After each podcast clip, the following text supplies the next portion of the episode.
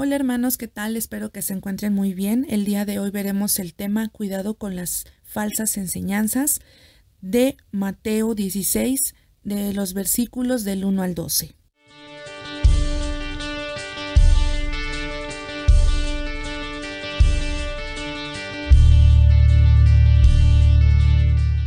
Vinieron los fariseos y los saduceos para tentarle y le pidieron que les mostrase señal del cielo.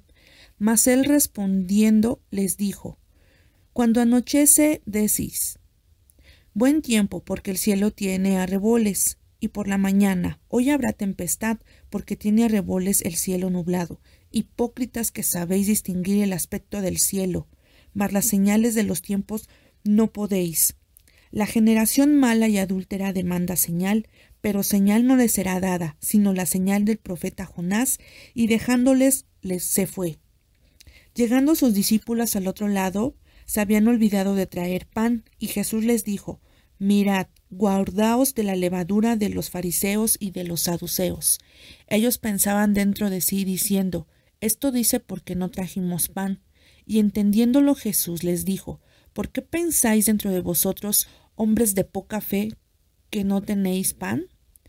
¿No entendéis aún ni os acordáis de los cinco panes entre cinco mil hombres y cuántas cestas recogisteis?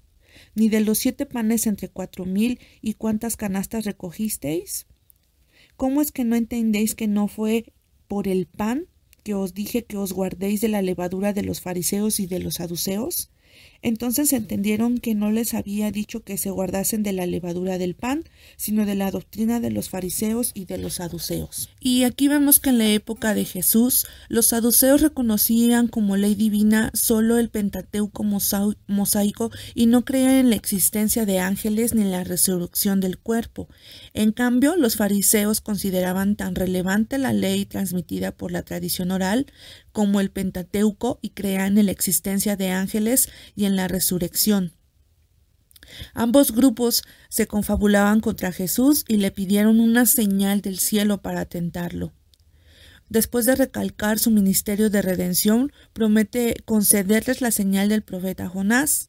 La pasión y la crucifixión podrán ser interpretadas por el mundo como signos de debilidad, pero para Jesús es la señal de la redención y la victoria. Allí, en la cruz, Detrás del telón de la debilidad hallamos el poder divino. Ahora bien, la sabiduría está en no confundir lo importante con lo irrelevante. Jesús advierte a sus discípulos contra la levadura de los fariseos y los saduceos. Por levadura no se refiere al pan que comemos, sino a la ignorancia espiritual y a la necesidad tanto de los fariseos como de los saduceos.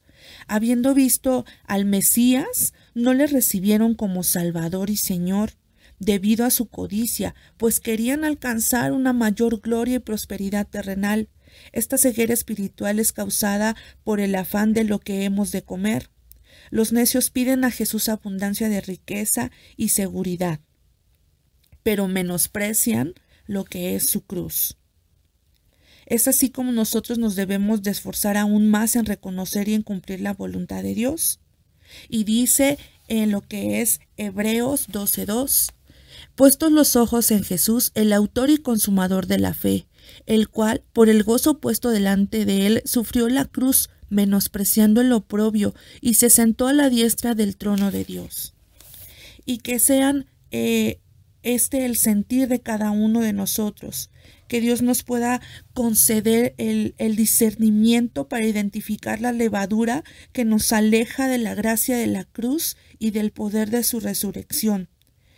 Que Él ponga en nuestros corazones un hambre por deleitarnos en su palabra y atarlos a nuestro corazón para que cada día menguemos nosotros, nuestro ser, nuestra carne y que pueda vivir más Él, Cristo, que que fue crucificado por nosotros y que aún dio todo, todo, todo en esa cruz.